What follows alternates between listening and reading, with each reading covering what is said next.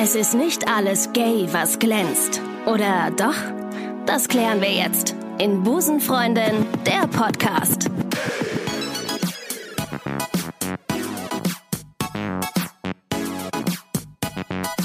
Liebe Community, es gibt sie also doch. Meine heutige Gästin ist 25, 1,70 Meter groß, ist Busenfreundin, kommt aus Berlin und wünscht sich weitaus mehr als äh, Weltfrieden. Sie ist amtierende Miss Berlin 2021 und in der Top 16 der Miss Germany Wahl 2021. Außerdem hat sie auch einen eigenen Podcast, der sich Träumer weiter nennt. Herzlich willkommen, Katharina Wohlrab. Hallo. Dankeschön. Ich freue mich, da zu sein. Ja, schön, dass du da bist. Wir haben, wir muss vielleicht an dieser Stelle kurz dazu sagen, wir hatten mal Kontakt, beziehungsweise hast du mich angeschrieben und ich habe es vercheckt, dir zu antworten, weil sonst hätte es schon viel früher so eine Folge gegeben. Wann war denn das eigentlich und warum? Äh, uh, ähm, letztes Jahr, glaube ich. Und warum, weiß ich tatsächlich gar nicht mehr. So. Ich glaube, es ging auch um das Thema, was ich in meinem Podcast bespreche. Ähm, und ich wollte das einfach irgendwie auch nochmal mit der queeren Community ansprechen. Voll. Aber zu dem Zeitpunkt war ich ja auch noch nicht Miss Berlin. Das ah. heißt, da hätte deine ganze Anmoderation noch gar keinen Sinn ja, gemacht. Ja, und die sind das Highlight einer jeden Folge, neben den Gästinnen natürlich. ähm, ich, hab, ich bin auf dich aufmerksam geworden, weil ich habe ähm, in einer Zeitung habe ich einen Artikel zu dir gelesen, in der du ein Interview über deine äh, Miss Germany Teilnahme gegeben hast und auch, das ist die erste und das ist ganz, ganz wichtig, dass man das in diesem Zeitungsartikel auch hört, natürlich und liest, die erste lesbische Miss Germany-Anwärterin bist. Ganz, mhm. ganz wichtig, dass es die erste lesbische ja, ist. Wichtig. Ja, und auch, dass ich verheiratet bin, weil ah, das ja mit einer irgendwie Frau. so, ähm, ja, das ist ja eigentlich unmöglich. Also man kann natürlich lesbisch sein, aber wie wir ja alle wissen, ist das ja keine richtige Beziehung und dementsprechend kann man ja auch nicht heiraten. Nee, man unterhält sich ähm, immer sehr intensiv dann mit demjenigen, der an seiner Seite ist. Ja. Ja, aber äh, wie war das? Also du bist, ähm, wie hast du angefangen? Du machst aber was ganz anderes. Ne? Wir hatten vorher schon mal ganz kurz telefoniert. Du machst IT. Du bist im IT-Bereich gerade tätig, ne? Mhm. Genau, ja. Ich studiere ähm, Soziologie und Medieninformatik und unterrichte Grundschülerinnen Informatik. Mhm. Also die Mädels sind so zwischen sieben und elf und lernen halt bei mir im Kurs, äh, wie sie ihre eigene Website schreiben. Jetzt bist du dir ganz sicher, dass du nicht mit Miss Undercover bist oder so? Weil das äh, glaubt man dir diese Geschichte. Ja, aber cool. Das ist also gar nicht diesem Bild, was man hat, äh, entsprichst du von einer amtierenden Miss Germany. Das ist total lustig. Ich liebe das, wenn man so Klischees bricht. Also man geht ja immer davon aus, dass das so welche sind, die eigentlich nur winken wollen und die ganze Zeit Glitzergleitchen tragen, was ja auch okay ist, wenn man jemand, wenn man den ganzen Tag nur winken will. Aber es ist schön, dass du das Bild so brichst. Und was, äh, was, wie kam, wie kam es dazu, dass du jetzt äh, die, die amtierende Miss Berlin bist? Also was kam zuerst? Miss Berlin wahrscheinlich, nehme ich an. Genau, ja. Ähm, Auf dem Weg zur Weltherrschaft. Das Hoffentlich. ähm, das war tatsächlich ja, eine ganz, eine ganz doofe Geschichte. So, ich saß abends ähm, im Bad, habe Zähne geputzt und habe nebenbei so diese Bewerbung ausgefüllt und habe gedacht, oh mein Gott, wird eh nix, weil ich auch noch nicht wusste, dass es um Empowerment geht. Ich dachte, es geht ums Aussehen, ich dachte, ich bin zu klein, ich dachte, ich bin zu queer, ich dachte, ich passe da nicht rein. So und habe aber trotzdem das ausgefüllt, mir auch gar keine große Mühe gegeben bei der Bewerbung. Das ist immer nur so zwei Sätze geschrieben. Das ist das Genick, das bricht immer das Genick, wenn man davon ausgeht, dass es nichts bringt, dann ist man dann plötzlich hängt man mittendrin. Ja. Ja, ja und dann kam die Einladung so, herzlichen Glückwunsch, du bist unter den Top 120 oder sowas. Von 15.000 Bewerbungen ähm, haben wir dich ausgewählt und äh, komm bitte zu diesem ersten Treffen da. Und da dachte ich noch, das ist eine große Werbeveranstaltung. Also da werden dann einfach viele eingeladen und Ne, viele dürfen dann da mal für Tamaris ein Foto machen und freuen sich. Ja. Und als es dann aber weiterging und ich äh, Top 2 Berlin geworden bin und dann jetzt eben im Dezember äh, Miss Berlin, ähm, da ist es dann so ein bisschen angekommen, was ich da eigentlich gemacht habe äh, letztes Jahr. Äh, aber du hast gerade gesagt, äh, dass es um Empowerment ging. Hat sich die haben sich die Zugangsvoraussetzungen für eine Teilnahme bei Miss Germany dann entsprechend auch geändert? Also setzen die schon ja. Wert auf Empowerment, auf Haltung etc.? Ja, Inzwischen? voll. Also voll gut. vorher, ähm, das ist auch nicht das erste Jahr, sondern das Jahr davor ging es auch schon um Empowerment, aber die Jahre davor durftest du irgendwie höchstens 30 sein, nicht verheiratet, keine Kinder haben. Oh. Und mittlerweile gibt es das alles nicht mehr. Ja. Ja, total. Aber es ging halt um die Miss. Okay. Ne? Ja. Und nicht Mrs. Mrs. So. Mhm, okay. Ähm, und jetzt ist das alles eben keine ähm, kein Problem mehr. ist kein Problem, dass ich verheiratet bin. Toll, das ähm, ist schön. Aber Vor es allem ist mit wichtig, dass wir alle empowern. Ja. ja. Also wir alle, die unter den Top 16 sind, machen irgendwas, was empowernd. Wir haben Coaches dabei, wir haben Ärztinnen dabei. Toll. Ähm, alles Mögliche so quasi abgedeckt. Wir haben eine Plus-Size-Bloggerin dabei. Ähm, und damit sind wir eben dem ganzen Konzept ein bisschen voraus. Wow. Gibt es noch weitere ähm, Menschen mit LGBTIQ-Bezug in dieser Top 16? Oder bist du die Einzige? Ähm, tatsächlich weiß ich das nicht so genau, so. weil eine vorgestellt wurde vor ein paar Tagen und da hat sie über sich selbst gesagt, dass sie seit vier Jahren in einer queeren Beziehung ist. Ähm, ich habe aber nur ihren Freund gesehen. Also ich habe noch nicht ganz die Hintergründe verstanden. Das werde ich rausfinden. unter, unterhält man sich schon miteinander oder ist man so abgesondert voneinander? Nee, wir ähm, haben auch einen WhatsApp-Chat, wie man das ja so Toll, heute hat. Schön. Und unterhalten uns quasi den ganzen Tag über irgendwelche Themen. Über Weltfrieden. Und es ist wahnsinnig empowernd. Ja, nur über Weltfrieden. Aber es ist also wirklich beeindruckend. Ich ja. kenne das eigentlich sonst nur so, so Stutenbissigkeiten ja. unter Frauen. Das ist gar nicht so. Das also ich, ich kriege so viel Support. Das ist geil. Das ist unfassbar. Das ja, ist ich habe mein, mein ähm, Video, das Porträt mit Tamaris ging gestern online, wo ich eben über meine Geschichte gesprochen habe. Und alle von den Mädels haben das geteilt, kommentiert, mir Nachrichten geschrieben. Ich hatte noch nie so viel Support in meinem Leben. Das ist total schön, das mal so zu erfahren. So. Ich finde das krass, weil selbst als du es gerade sagtest, hätte ich gedacht, dass man sich mit, sei, mit seinem Empowerment irgendwie versucht äh, auszuschalten und Ellbogentechnik einsetzt. Aber ähm, so wie du es gerade beschreibst, ist das ja mega geil. So muss es ja auch ja, wirklich voll. sein, dass man sich untereinander supportet. Das ist, das ist gut. Ich finde es auch von den Machern total groß, dass die sagen, ey, nee, wir ähm, setzen da auf, auf Diversität und auf Inklusion etc. Und das, ähm, das ist sehr fortschrittlich, finde ich. Also Finde ich gut. Das ist auch tatsächlich nicht ähm, aus Versehen passiert, sondern es gab einen Generationenwechsel im Hause Miss Germany hm. und der Sohn hat übernommen. Und der Sohn hat dann eben letztes Jahr gesagt, so, also irgendwie ist das alles nichts mehr, dass wir hier die Mädels nach ihrem Aussehen im Bikini bewerten und hat deswegen das ganze Konzept umgestellt. Also das kam durch die, durch die Generation. Quasi. Ich glaube aber auch, dass das Image darunter extrem leiden würde, wenn man weiterhin auf so Oberflächlichkeiten irgendwie setzen ja. würde. Bei Frauen insbesondere, die ja, ähm, die ja auch viel mehr sind als nur ihr Körper und ihr Äußeres. Und das ist ja, also Findest du? Nee, eigentlich nicht. Das war eigentlich, das, ähm, das ist eigentlich, ich sagt man ja halt so, ne, um sich gut zu, darzustellen. Nee, aber ich finde das richtig, richtig geil. Du bist Podcasterin, du hast es eben schon mal gesagt. Du hast einen eigenen Podcast, der sich Träumer weiter heißt und äh, nennt. Und ich habe ähm, da auch mal reingehört und das ist ja schon ein gewichtiger Podcast und nicht nur gewichtig, sondern auch extrem wichtig, finde ich. Es geht um ähm, mentale Gesundheit, kann man vielleicht auch so ganz grob sagen. Und es geht äh, darum, dass man ähm, ja über seine äh, seine Geschichte auch erzählt und ähm, vielleicht auch sogar über ein, ein, ein, ein Trauma, was man hatte, das mal aufbereitet und auch erzählt. Und du erzählst da auch deine Geschichte. Und die hat mich extrem berührt, als ich das gelesen habe. Äh, magst du dazu ganz kurz was sagen oder ist das, ähm, ist das okay? Klar, ja. Ähm, wichtig, dass wir davor eine Triggerwarnung setzen ja. für alle HörerInnen, ähm, die Ähnliches im Bereich sexuellen Missbrauch erlebt haben, ähm, könnte das jetzt triggernd sein. Ja. Ähm, ich spreche bei meinem Podcast viel über mein Trauma. Ich wurde nämlich mit 18 sexuell missbraucht und äh, habe einige Zeit gebraucht, darüber sprechen zu können.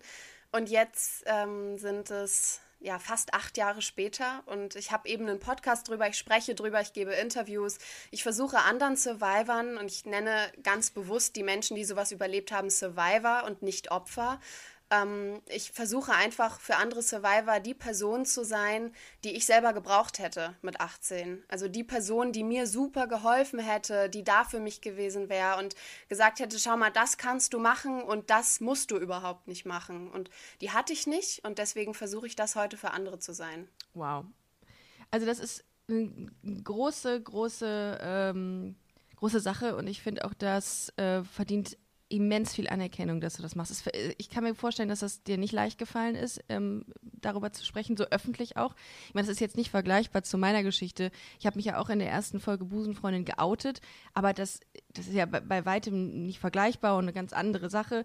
Aber trotzdem fällt einem so eine private und intime Geschichte halt echt schwer, so preiszugeben. Was, ähm, wie lange hast du mit dir gehadert oder wie lange hat es gebraucht, bis du zu dem Entschluss gekommen bist, dass du das öffentlich in einem Podcast machst? Mm, tatsächlich äh, war das eine Impulsentscheidung. Ich bin ein sehr impulsiver Mensch und eine Bekannte von mir hatte äh, bei Instagram gefragt, ob jemand mit ihr zusammen einen Podcast machen möchte. Mehr so über so LGBTQI-Themen. Mhm. So. Und ich habe gedacht, ja, why not? Ich hätte eh Lust, sowas in die Richtung zu machen. Und sie ist dann aber nicht aus dem Quark gekommen. Also sie hat dann ewig gebraucht, um irgendwie sich zurückzumelden. Und ich war schon ready. Und dann hat sie sich weiter nicht gemeldet. Und dann habe ich mir ein Mikro bestellt, ähm, habe mir einen Account bei Soundcloud angelegt und habe gedacht, okay, mache ich halt alleine. Und da ich dachte irgendwie, ja, voll. Da ich dachte, irgendwie ist es komisch, jetzt alleine darüber zu sprechen. Was ist denn eigentlich so mein Thema? Und zu dem Zeitpunkt hatte ich schon mehrere Interviews gegeben und habe gemerkt, dass total viel Zuspruch kam und super viele SurvivorInnen mir geschrieben haben und gesagt haben, mir ist was Ähnliches passiert oder mir passiert gerade was Ähnliches. Und dann dachte ich, okay, es gibt Menschen, die wollen das hören. Und dann habe ich die erste Folge gemacht und eigentlich mehr so als Selbsttherapie. Also ich wollte eigentlich nur einmal die Woche mit irgendjemandem drüber sprechen. Ja. So. Ja. Und dann ähm, ist es ein bisschen aus dem Ruder gelaufen, würde ich mal sagen. Und jetzt hören es total viele Menschen und es hilft ganz vielen Menschen. Und jetzt ist too late, um, um das abzubrechen. Absolut. Und das ist ja dann, es wächst ja auch so dann. Und man hat dann irgendwie auch das Gefühl, das ist so ein, das wird oder das bleibt auch so ein Herzensprojekt, weil es irgendwie vielen Menschen, du hast es gerade gesagt, es hilft vielen Menschen und das ist das Schönste, was man hören kann. Wenn ich ähm, von Leuten Komplimente bekomme und ich habe letztens so ein schönes bekommen von einer hetero Frau, die ähm, sagte, ey, wenn meine Kinder, wenn ich meine Kinder erziehe und die in einem Alter sind, in denen ich denen was über LGBTIQ erzählen kann, dann erzähle ich denen von deinem Podcast und dann lasse ich die ein paar Folgen hören. Ich bin geschmolzen, als ich das gelesen habe. Und sowas ist, glaube ich, und das schätze ich, geht's, so geht es dir auch, das ist das schönste Kompliment, was man kriegen kann, wenn es Leuten hilft und wenn es Leuten irgendwie einen Mehrwert bietet. Ähm, Ja, dass man irgendwie eine Art Impact hat Absolut. Ne, mit dem, was man tut. Absolut. Äh, Was kriegst du denn für Reaktionen? Also gibt es viele Frauen und Mädchen, die, ähm, die auch Survivor von sexueller äh, Gewalt sind und sexuellen Übergriffen sind? Also merkst du, merkst, empfindest du das als viel? Ja, also als ich angefangen habe, ich wusste, dass viele Frauen betroffen sind, Mhm.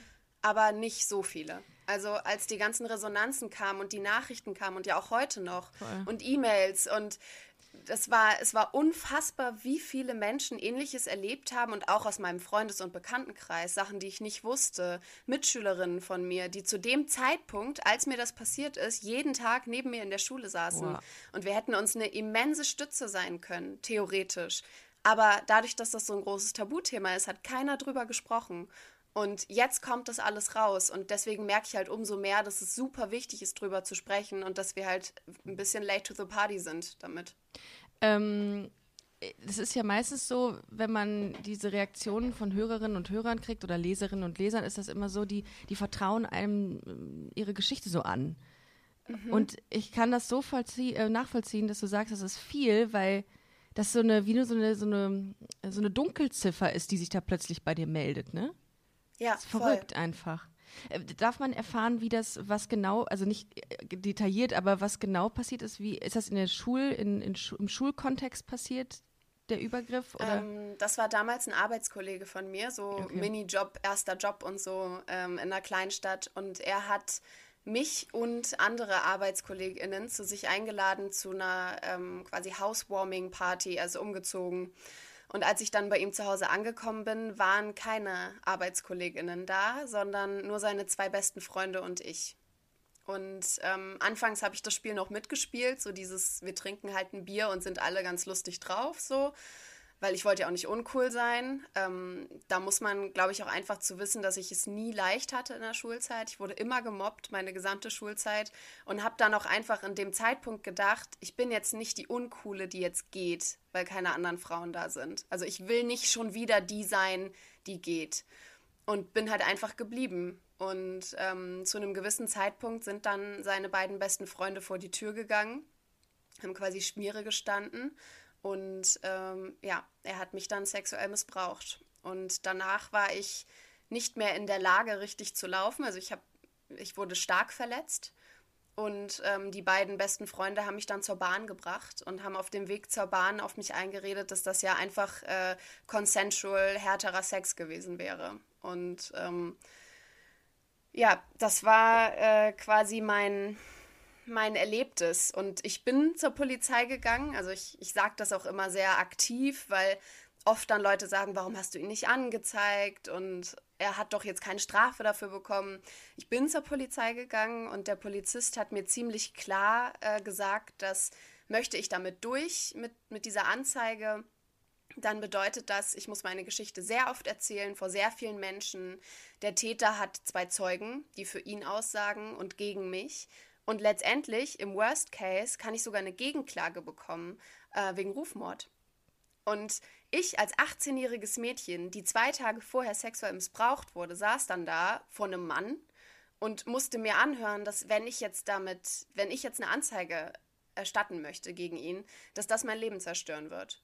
Und in dem Moment war mir meine mentale Gesundheit wichtiger, als dass er eine Strafe bekommt. Und deswegen habe ich ihn nicht angezeigt, obwohl ich sogar bei der Polizei schon saß.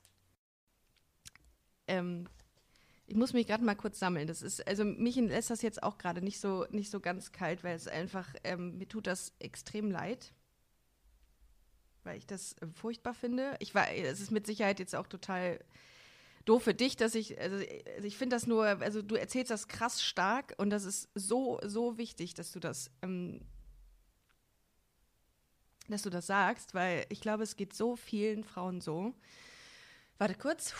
Ähm, die sowas auch durchmachen wie du. Und ich finde es so grandios, dass du das so offen erzählst und daraus und mit der Geschichte an die Öffentlichkeit gehst, um dass das anderen Frauen nicht mehr passiert. Ich muss das ganz ehrlich sagen, ich finde das richtig, richtig gut gerade. Und es, äh, mir schürt gerade oder entsteht gerade so ein dermaßen großer Hass auf denjenigen, der dich da hat sitzen lassen mit 18 und dir nicht den Support gegeben hat, den du, den du gebraucht hättest. Ein 18-jähriges Mädchen was, was hättest du denn machen sollen, außer zur Polizei gehen? Ich meine, was hast du dann gemacht? Also du hast nichts gemacht, du hast damit leben müssen die nächsten Monate?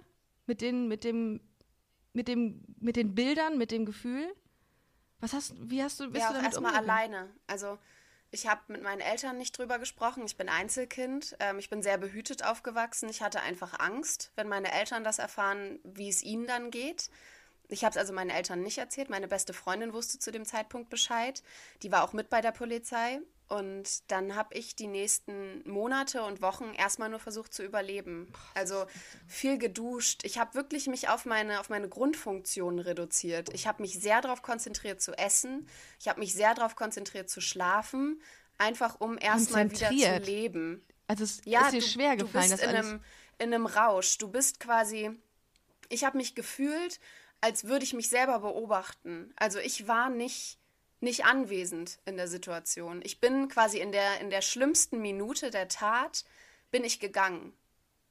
Also ich habe quasi meinen, wie so den Körper verlassen. Ich war einfach nicht mehr da. Ich bin in einen Safe Place gegangen und ich habe, ich kann mich an vieles nicht erinnern, was da passiert ist. Und die nächsten Wochen waren dann einfach nur noch, irgendwie muss ich überleben. Mhm. Egal wie, ich muss das jetzt schaffen. Und ich habe es geschafft. Ich war dann relativ schnell in Therapie. Aber ähm, dadurch, dass meine Eltern nichts davon wussten und ich ja gerade frische 18 war, war ich noch in Jugendtherapie und die Therapeutin wusste auch nicht, was mir passiert ist, weil dann wüssten es ja auch meine Eltern und deswegen habe ich nur erzählt, ich kann nicht schlafen. Und dann haben wir also versucht, daran zu arbeiten, dass ich wieder schlafen kann. Und als ich dann irgendwann ausgezogen bin, ähm, bin ich dann zur zur nächsten Traumatherapeutin und habe mit der versucht daran zu arbeiten. Und dann gab es noch eine Verhaltenstherapie, eine Körpertherapie, so alles, was man so halt macht. Und jetzt bin ich hier. Warum hast du deinen Eltern das nicht erzählt? Wolltest du dir davor bewahren, vor dem Schmerz? Ja, ich hatte zu große Angst, dass sie das mehr zerstört als mich. Also ich habe in der Sekunde gedacht, ich kann es besser verkraften, so schlimm das auch klingt. Ja, ja diese Zumutung kann ich mir vorstellen, will man seinen Eltern, gerade wenn man als Einzelkind, äh, wenn man Einzelkind ist, dass man seinen Eltern nicht so einen Schmerz zufügen will, aber im Endeffekt, dann vereint man den ganzen Schmerz auf sich selber und kann damit nicht so gut umgehen, glaube ich, dann. Ähm, wie ging's, weiter? Wann hast du das, also du hast dann den Podcast angefangen, aber das war ja nicht das, ähm, der Moment, in, der, in dem du es deinen Eltern erzählt hast, oder? Das war ja schon wahrscheinlich vorher, hast du es denen gesagt. Wie war das? Wann hast du da, wann ist das passiert? Ähm, Anfang letzten Jahres, also 2020, war ich zu Gast in mehreren Interviews und einem Podcast von einer Freundin von mir. Und zu dem Zeitpunkt wussten das meine Eltern noch nicht. Und ich habe das ähm, dort erzählt, weil ich dachte, meine Eltern sind nicht so digital und die kriegen das schon nicht mit. Also jetzt kann man natürlich sagen, unterbewusst wollte ich, dass sie es mitbekommen. Ähm, zu dem Zeitpunkt aktiv wollte ich das nicht. Meine Eltern haben über tausend Ecken diesen Podcast zugeschickt bekommen, haben die Folge sich anhören müssen und haben ähm, dann sich psychologische Beratung geholt. Ja. Was ähm, mir super doll geholfen hat. Also wir haben uns danach unterhalten. Sie saßen am Tisch gegenüber von mir und haben gesagt, wir wissen Bescheid. Und wenn du drüber sprechen möchtest, sind wir da. Wenn wir irgendwas tun können, sind wir da. Ansonsten lassen wir das Thema jetzt so stehen. Und das war für mich die perfekte Reaktion. Okay. Also ich bin sehr froh, dass sie sich Hilfe gesucht haben, weil ich glaube, wären sie mit all ihren Emotionen, die sie dann so hatten, direkt auf mich zugekommen, wäre das für mich das Schlimmste gewesen, was mir hätte passieren können. Okay. Ah, okay. Ähm, was ist aus den Tätern geworden? Weiß ich nicht. Ich habe ähm, keinen Kontakt mehr, obviously. Ähm, er hat relativ oft noch versucht, Kontakt zu mir aufzunehmen. Seine Freunde auch. Also diverse Male ähm, habe ich meine Handynummer gewechselt, habe ihn blockiert, habe seine Freunde blockiert. Ähm, sie haben sehr oft versucht, irgendwie Kontakt zu mir aufzunehmen, aber immer auf die Art und Weise, so im Sinne von, lass doch noch mal treffen. Ähm, das war doch cool, da lass uns das doch noch mal wiederholen. So. Ähm, aber ich habe jetzt gar keinen, gar keinen Kontakt mehr zu irgendjemandem aus dem aus dem Bereich. Also ich habe keine Ahnung, was mit ihm gerade ist. Kannst du im Nachgang Anzeige nochmal erstatten? Ist da irgendwas ja, möglich? Ich. Aber du machst es aus mhm. welchem Grund nicht? Weil ich keine Beweise habe. Weil es letztendlich wird für den Angeklagten gesprochen. Ja. Und er hat zwei Zeugen. Also natürlich könnte ich mich jetzt dahinstellen und könnte sagen, aber ähm, ich, äh, ich hatte diesen Schmerz und ich habe so viele Therapien hinter mir, ne? aber letztendlich ist immer noch Worst Case Rufmord, weil ich schon so viel drüber gesprochen habe und wenn er jetzt das rausfindet und merkt, dass er gemeint ist und irgendwas findet, was quasi auf ihn ähm, mhm. hinweist, dann kann er mich auch immer noch anzeigen. Also gehst du davon aus, könnte, dass er den Podcast hört? Hm, nein. Nicht. Sollte er den jemals hören, dann mhm. oh, gönn ich dir Nein, ich sag das gar nicht. Karma. Karma wird das lösen. Das denke ich mir. Es wird sich irgendwann rächen, was du, auch wenn du das jetzt hören solltest, äh, diesem Mädchen angetan. Ich muss mich wirklich zurückhalten. Ich habe eine wahnsinnige Wut in mir auf die, solche Menschen. Aber was ist jetzt, wenn nehmen wir mal an, das hören jetzt äh, Frauen und Mädchen, die sagen, shit, genau das ist mir auch widerfahren und ich habe auch nie was gesagt. Was würdest du sagen? Was würdest du denen jetzt raten? Mm, ich glaube, ich würde allen Survivern erstmal raten, sich Hilfe zu suchen. Das ist überhaupt nichts Schlimmes. Ich finde im Gegenteil, jeder und jede sollte mal zur Therapie gegangen sein. Ja, finde ich auch ich finde, jeder hat ein Bedürfnis, mit jemandem zu sprechen. Also gerade wenn man noch nichts erlebt hat und wenn man noch kein Trauma erlebt hat, gerade dann sollte man zur Therapie gehen. Also ich finde das unheimlich wichtig, dass man sich Hilfe holt mhm. und dass man sich nicht schwach fühlt, sondern gerade Schwäche zu zeigen ist total stark. Also wenn man sagt, ich gehe jetzt zur Therapie, ich brauche Hilfe, dann ist das wirklich stark. Und wenn man das Gefühl hat, man ist noch nicht so weit, mit einem Therapeuten oder einer Therapeutin drüber zu sprechen, dann mit jemand anderem ähm, einfach das irgendwie erstmal rausbekommen. Also mir hat das erste Mal drüber sprechen ungemein geholfen. Das war wie so ein, wie so ein Stöpsel, der gelöst ist. Und danach ging es viel, viel leichter. Und wenn man merkt, dass einem das hilft, zu sprechen, dann weitermachen.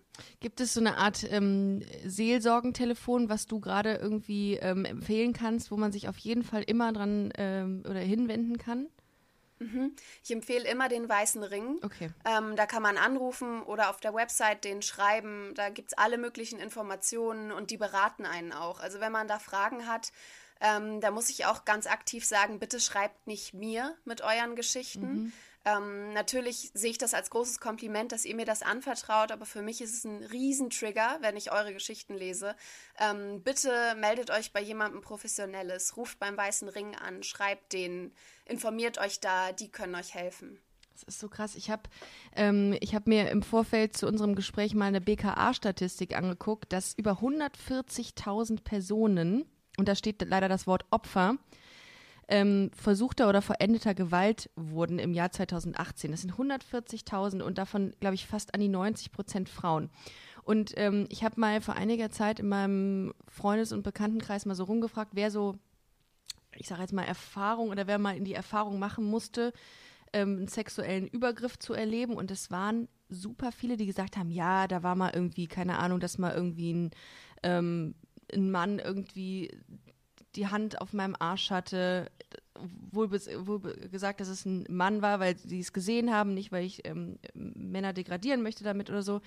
Ähm, und mir ist das auch mal passiert. Ich habe das mal in einem Podcast erzählt. Ähm, ich hatte mal so eine Art, naja, es war sexueller Übergriff, ist vielleicht ein bisschen zu viel, aber jemand hat hinter sich die Tür abgeschlossen und hat mich in den Arm genommen und mich nicht mehr losgelassen. Und daraufhin habe ich mich so aus den Armen rausgedrückt, ähm, habe die Tür aufgeschlossen, bin rausgerannt und habe das im, im Zuge meiner damaligen ähm, Tätigkeit auch beim Betriebsrat angezeigt. Und ich habe die Erfahrung gemacht, und darum erzähle ich das, dass du komisch angeschaut wirst, wenn du es als Frau öffentlich machst und sagst.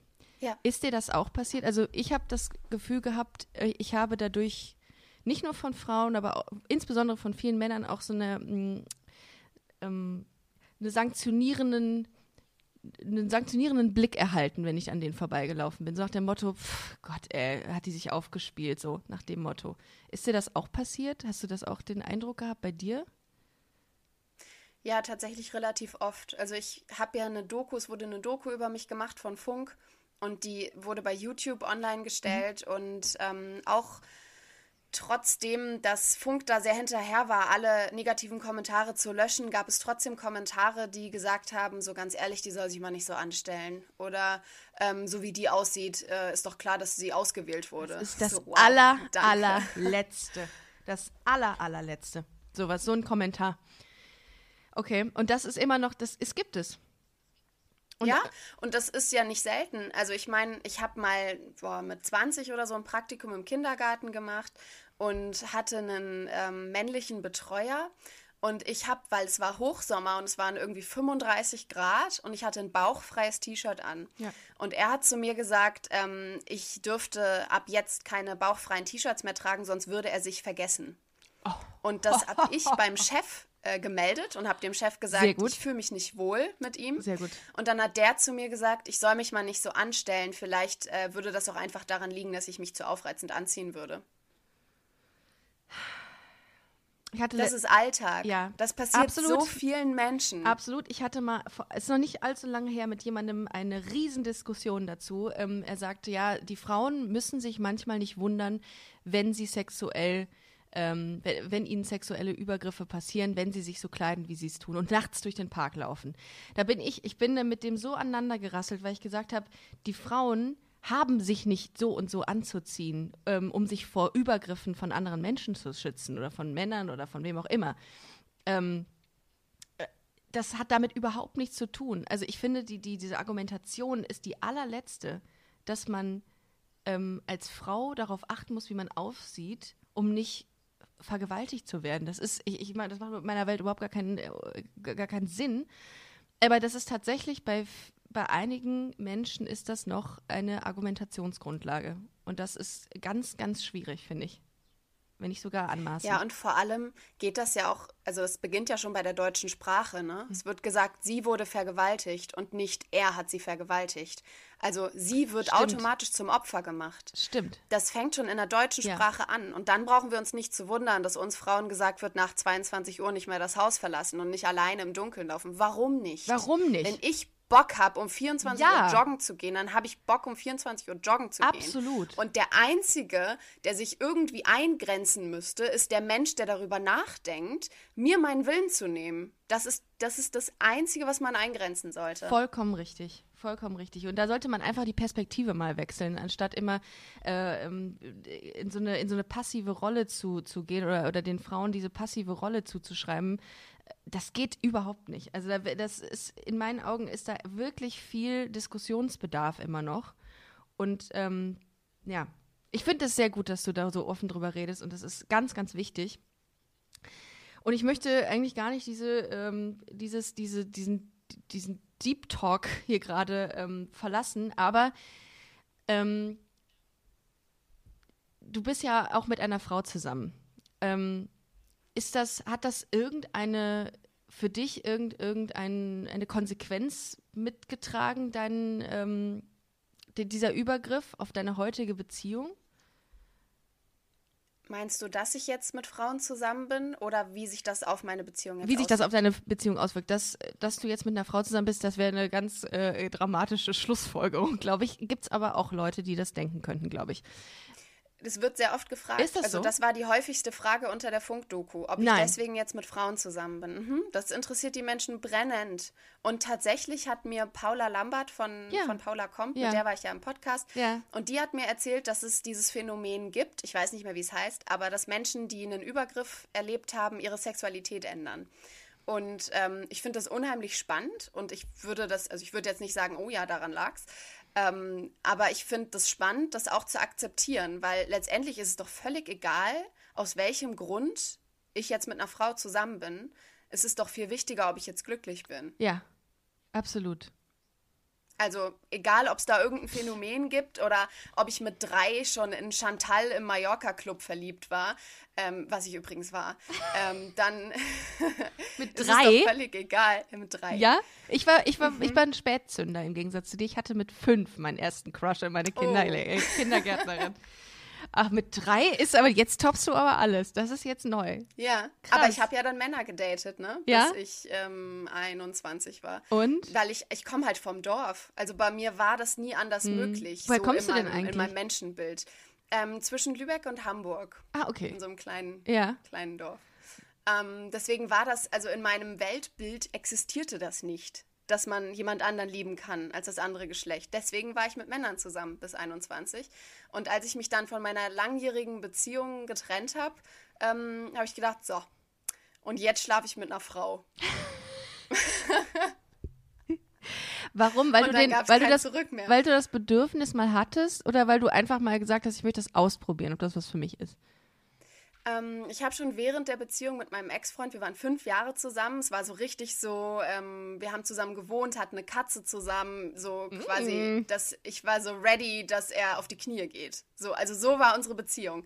Und dann haben wir uns getrennt, weil wir kein, keine Zukunft mehr miteinander gesehen haben, also weil wir uns nicht mehr bewegt haben. Wir waren mm. so auf einer Stelle und mm. sind mhm. nicht mehr weitergekommen und haben uns dann getrennt, aber während der Beziehung habe ich immer gedacht, bevor ich heirate, will ich einmal mit einer Frau geschlafen haben, einfach nur um zu wissen, wie es ist. Sehr gut, Bucket Bucketlist. Und als dann, als es dann um war und er ausgezogen ist, habe ich mich direkt bei Tinder angemeldet und habe äh, Frauen geswiped in Wiesbaden damals noch. War nicht so viel Auswahl. und, ähm, und dann hast du eine erswiped, hattest du ein Match mit einer, mit der du dich dann vielleicht auch getroffen hast? Ja. Wie ist denn das ähm, dann für dich? auch Bescheid. Okay. Also, dass es so mein erstes Mal war und so. Ähm, und es war nicht so gut, wie ich es mir erhofft hatte. Wenn die Realität ich, reinkommt, ja. ja. Aber knallhart. Ähm, aber ich habe trotzdem danach gemerkt, irgendwie, okay, äh, das kann halt auch entspannt sein. Also für mich hat eben Sex nach meinem, nach meinem Erlebten immer Stress bedeutet. Und immer so, also ich konnte mich nie wirklich entspannen, weil ich immer gedacht habe, oh Gott, gleich könnte wieder sowas passieren. Oder ich habe immer darauf geachtet, ob irgendwo Blut ist. Also ich war so richtig unter Spannung. Mhm. Und als ich dann eben mit der ersten Frau geschlafen habe, habe ich gedacht, krass, man kann sich auch entspannen. Also man kann auch einfach mal machen. Mhm. Und deswegen gab es für mich dann kein Zurück mehr. Ähm, ist das dann wie ähm, so eine Offenbarung gewesen, dass du gesagt hast, das ist eigentlich mein Weg? Oder sagst du, das ist auch okay, es ist auch gut, es ist besser? Was war denn dein Fazit? Mm, also nach dem ersten Mal eben mit ihr war ich mir super unsicher, weil das hat ja plötzlich so meine ganze Welt über Bord geworfen. Das war so, okay, wow. Ähm, und ich habe es dann auch noch mit Männern weiter probiert, ein paar Wochen. Und habe aber die ganze Zeit gemerkt, okay, das passt nicht, das geht nicht, irgendwie geht es gar nicht mehr. Und habe dann komplett angefangen, nur noch Frauen zu daten. Krass. Ähm, und wann hast du deine jetzige Frau kennengelernt? Äh, vor knapp vier Jahren, auch bei Tinder. Ja, also Wie man das so altmodisch macht. Hashtag Werbung, liebes Tinder Germany Team, ihr habt schon viel richtig gemacht. Ich kenne jetzt sehr viele Menschen, die durch euch zusammengekommen sind. Grüße an dieser Stelle. Ja. Ja, Feature, gerne. Ja. Kooperationsanfrage. Wir sind gerade, also Kooperation nehme ich gerne von euch entgegen, dieses Tinder-Team. Aber äh, dann habt ihr euch da kennengelernt, gematcht und habt euch auch direkt ineinander verliebt oder hat das ein bisschen gedauert? Ähm, tatsächlich ist es eine ganz süße Story. Also unabhängig davon, dass es, dass es Tinder war, ähm, habe ich überlegt. Ich war im Ausland, also ich habe in Sri Lanka gelebt für eine Zeit und bin wieder nach Deutschland gekommen und habe gedacht, okay, entweder Köln oder Berlin. Also ich brauche eine der zwei Städte, um jetzt mich so zu entfalten quasi. Und hatte eine Wohnungsbesichtigung in Berlin und hatte an dem Tag ein Match mit Anna und habe sie dann nach der Wohnungsbesichtigung abends zum Essen getroffen und dann saß sie da mit ihren ganzen Tattoos und hat mich angeguckt und ich war irgendwie so wow, okay, also die oder keine. So. What? Und dann Echt? Ähm, sind, ja, sind wir abends zu ihr nach Hause und unser erstes Date hat drei Tage und zwei Nächte gedauert und danach ähm, war, es um. Also danach war ich vom Markt. Wow, boah, es ist ja ein Traumdate. Drei Tage, das habt ihr, ähm, ähm, ja, egal. Also, okay, krass. Es ist, und dann habt ihr geheiratet. Wer hat wem den Antrag gemacht? Ja. Ähm, Anna mir Mhm. und auch schon sehr schnell, also nach einem Jahr Beziehung. Du, Lesben. Spring is my favorite time to start a new workout routine. With the weather warming up, it feels easier to get into the rhythm of things. Whether you have 20 minutes or an hour for a Pilates class or outdoor guided walk, Peloton has everything you need to help you get going. Get a head start on summer with Peloton at onepeloton.com.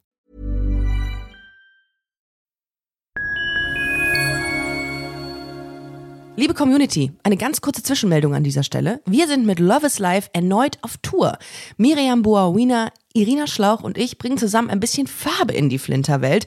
Mit dem Love is Life Pride Special kommen wir am 29. Juni nach München in den Schlachthof, am 19. Juli ins Karlswerk nach Köln und am 1. August ins Übel und Gefährlich nach Hamburg.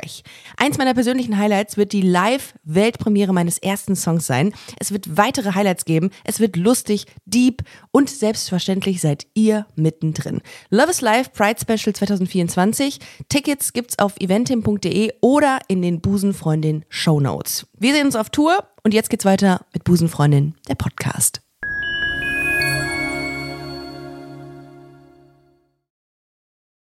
Ja. Just saying, just Ich saying. bin auch direkt eingezogen. Natürlich. Ja, wie eine gute Hautcreme. Ja, es ist, äh, wie lange, was heißt denn direkt eingezogen? Nach welcher Zeit? Mm, Na, ich hatte ja gerade die Wohnung durch unser, ne, an dem Tag hatte ich ja die Besichtigung und ich habe die Wohnung ja auch bekommen. Ähm, Oh mein und Gott. dann bin ich da erstmal eingezogen für drei Monate und dann habe ich nach drei Monaten die Wohnung gekündigt Ja, und bin das zu Anna ist ein, ein klassischer Schnitt bei Lesben. Ja, drei Monate ist schon gut. Ist gut. Das, also Respekt. Ja, dann seid ihr, aber ich habe letztens mit einer Freundin gesprochen und die meinte, Lesben wollen Verbindlichkeit und ähm, Verfügbarkeit. Das fand ich so witzig, als sie das sagte. Man will als lesbisches Paar immer sehr viel Zeit miteinander verbringen. Ich möchte das an dieser Stelle mal, äh, möchte euch auffordern, an alle, die das gerade hören. Geht es euch genauso, dass ihr gerne mit eurer Partnerin, äh, eurem Partner, nein, eurer Partnerin leider. Die schwulen Kollegen muss ich leider auslassen und die Transmenschen auch. Wobei die Transmenschen, die Transleute können auch, ja doch, das geht auch. Aber die lesbischen Frauen insbesondere, ähm, ob ihr wirklich gerne sehr viel Zeit mit eurer Partnerin vorbei, räumlich wie auch zeitlich. Das würde ich gerne mal wissen. Das ist es nämlich. Das ist nämlich ein neues Klischee, was ich glaube ich gerade mal versuche zu zu finden. Äh, genau. Also nach drei Monaten seid ihr zusammengezogen äh, und dann äh, geheiratet und dann habt ihr euch auch die Hunde gekauft. Kann das sein? Nee. Äh, nee, der Große war schon länger bei Anna. Also der Große ist jetzt zehn. Ähm, Ein Labrador? Den hat sie schon, genau, den hat sie Mhm. schon eine Weile. Ich bin quasi da in die Familie mit reingekommen. Äh, zu Nach unserem, dem Hund. Zu unserem Großen, nach dem Hund. Und der Kleine ist vor ähm, anderthalb Jahren zu uns gekommen. Den haben wir uns dann gemeinsam gekauft. Oh, wie schön. Wie heißt der? Der Kleine Ja. heißt Pluto. Pluto und der große? Der große Apollo. Apollo und Pluto. Mhm, also sehr viel mit, ähm, mit Ast, wie heißt es denn? Äh, Mit, ähm, Mhm. na. Hier, Sterne und Planeten. Planeten und Sterne, richtig, genau. Ich wollte den, den wissenschaftlichen Begriff finden, aber ich habe ihn nicht Ja, ich gefunden. weiß. Egal. Ähm, Astrologie hat damit nichts zu tun. Äh, apropos Ab Astrologie, welche Sternzeichen seid ihr? Glaubt ihr dran? Ähm, ich bin Widder Ah, und Anna ist Skorpion. Uh, Skorpion. Immer wieder in Deutschland die gleiche Reaktion. Das Lustige ist, dass alle meine Ex-Beziehungen Skorpione waren. Also meine erste Freundin äh, ist ein Skorpion, mein, meine Langzeitbeziehung, mein Ex-Freund ist Skorpion, mein Papa ist Skorpion, meine Mama ist auch Widder. Deswegen sieht man, das klappt. Widder ist April. Ähm, März, Ende März. Ah, okay, ja. Ja. Ich bin ganz knapp am Fisch vorbei. Ah, so. Meine, meine Ex-Ex-Freundin war auch Widder. Das war auch schön. Ja. War sehr, ähm, sehr harmonisch, finde ich. Sind, Echt? sind Widder harmonisch? Nein, ist nicht, nicht harmonisch. Nee. Ja, aber ich Nee, denke, ich Widder denk, sind eigentlich sehr mit dem Kopf durch die Wand. ja, das war sie auch. Aber irgendwie zwischen uns, zwischen Jungfrau und Widder ging es plötzlich irgendwie. Wobei Widder, Aber ich, Jungfrau ist auch sehr harmonisch, oder? äh, Kritik, also hat sehr viel Angst vor Kritik eigentlich. Kritik unfähig, so. Äh, wenn es um Kritik geht, die sie kriegt, aber teilen, austeilen kann sie natürlich. Gerne. So ja. ist es immer. Aber äh, ja. Ach, schön. Ähm, wenn ihr, wir haben jetzt gar nicht mehr so viel Zeit, äh, merke ich gerade. Ähm, hast du noch etwas, was du unbedingt loswerden möchtest an dieser Stelle? Sonst würde ich nämlich sagen und schon mal aufrufen, dass man für dich abstimmen kann. Ist das richtig oder äh, liege ich da Nein. komplett falsch? Nein, darf man nicht. Darf man nicht? Ähm, das war vor ein paar Monaten, da durfte man abstimmen, wer unter die Top 5 des Bundeslandes kommt. Da durfte man abstimmen. Ja. Da habe ich übrigens nicht genug Stimmen bekommen. Ich wurde durch so eine Art Shame. Publikumsjoker Own you. kam ich Publikum. weiter. Siehst du, es zieht sich durch. Ich, ich wurde immer gemobbt, habe nicht genug Stimmen bekommen. I'm used to it. Ähm, jetzt kann man nicht mehr abstimmen. Jetzt gibt es eine Jury, Ja. die unter anderem auch aus Riccardo Simonetti besteht. Guck an. Ja. Ja. Grüße. ja. Und der darf mit anderen Menschen, äh, mit der Dagmar Wörl äh, unter anderem, dann sagen, wer eben Miss Germany ist oder wer unter den Top 3 ist. Das findet im Februar im Europapark statt. Ah, äh, das ist ja hier Freizeitpark in Rust, ne?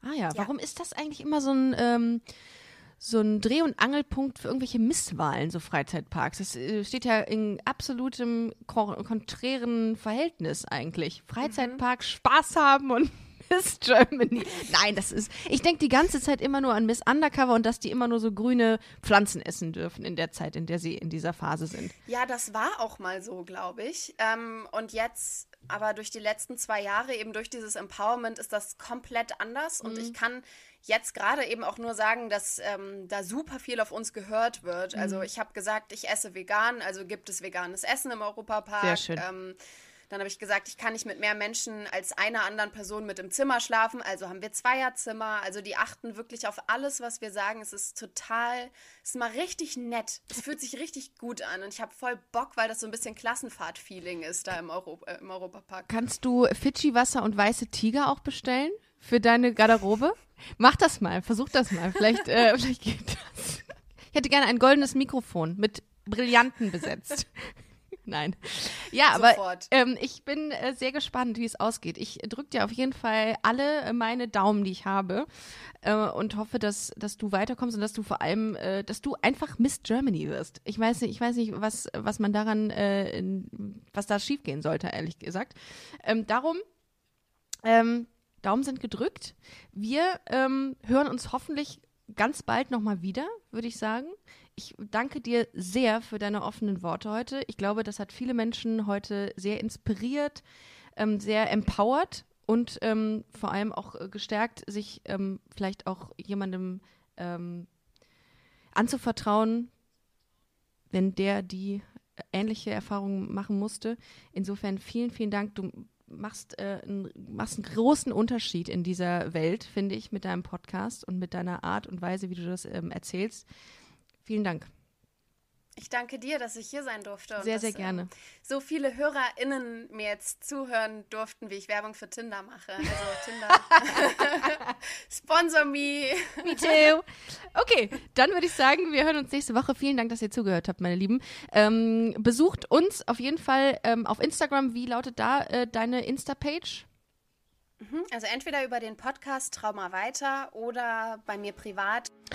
Und gerne bei uns, wir sind bei Busenfreundin-Podcast, Podcast, nicht Podcast, aber fast. Also Busenfreundin-Podcast und gerne auf www.busenfreundin-magazin.com gehen. Und wir hören uns nächste Woche Sonntag. Ich wünsche euch ein wunderschönes Restwochenende. Bis nächste Woche. Tschüss. Tschüss.